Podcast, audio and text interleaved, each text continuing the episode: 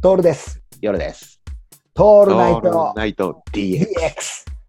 難しいもんが出てだからさ、ほら、ここでまた言ってんだけど、浦安鉄筋家族の話をしてんだよ。はいはいはいはい。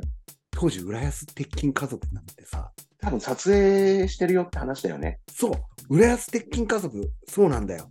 うん。浦安の話結構俺してる、しててさ、でう撮影も、これさ、コロナの時期だから、んもう撮影も、ほんと川っぷちとかさ、うんうん。あの、ぜ全然人がいないところでやってるうんうんじゃん。うんでさ、最近、その、なんだ、自動録画されてるドラマ見てると、うんほぼほぼ最近のドラマって、撮影場所一緒なんだよ。うん見た景色の中でしか撮影してないんだよね。うん。で、今一番、こあの、ドラマで出てる場所って、横浜の港未来なんだよね。ああ、横浜多いよね、確かにね。ほぼほぼ横浜なんだうわん、。そうだね。うん。で、確あかれになん、なんでかっていうと、うん港未来の周りって基本オフィスで住宅ほぼねえから、うんうんうん通行止めだろうがなんだろうができるんだよ。うんなるほどね。で、夜の横浜なんか人いねえからさ、港未来の周りなんか。だからいくらでも撮影できるし、あと港未来とね、豊洲のあたりとか有明のあたりなんだよ。はいはいはもう人がいねえところばっかりでやってんの。い。うんうんだから、それくらいコロナに怯えてた時期だしさ、うん。うん、あの、みんな、こうな、当時、当時あったよね、コロナでさ、なんか、あれだよ、えーっと、演劇やっちゃいけないとかさ、はいはい。あー話をであって、で、この辺の浦安話の中でもう俺たちもネタが尽きたんだよ。外出れねえから。うんうんで、こっから始まったのが、あの、3泊4日の話ですよ。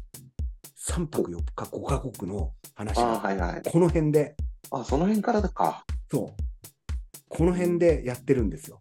うんエラワンにスーツで着替えた話とか、あと、ベロベロドンムワンとかね。はいはい。あと、ワランボーン駅のてっちゃん屋台がなくなったりとかね。はいはいうん、あと、バケツ、バケツウイスキーを覚えたあの時とかね。はいはい。うん、だから、これ全部、あのーなんていうかな、浦安に来てからうんいろいろ話をして、熟成した話だと思うんだよね。そっかああ。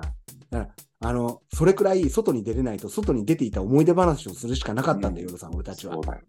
うん。あだからさ、いやーだから浦安懸垂公園の話とかもしてるね、俺ね。うんうんうんうん。そうだもうよ。行動範囲が急に狭くなってるよね。そう、すごい狭いんだよ。うん。うん。そう。だから、あの、午後ロードをうん。録画して見ている時期だったから、うんうんイコライザーがめちゃくちゃ面白いって話をしていうん。うんうんだよね俺俺そしたらですよ、4年前にイコライザーの話してると思えば、最近またイコライザー3が出るっつうんだよね。あ、そうな映ん画だ。で。うん。デンゼル・ワシントン主演で。へーすごくねすごいね。すごくね本当にさ、あの、先取っちゃってるんだよ。うんでうんうんまたすげえのが、292回目に、こはいれ、またスマートコンタクトの話俺たちしてんだよ、夜さん。そうなんだ。 ちょっと怖くなってきたよ。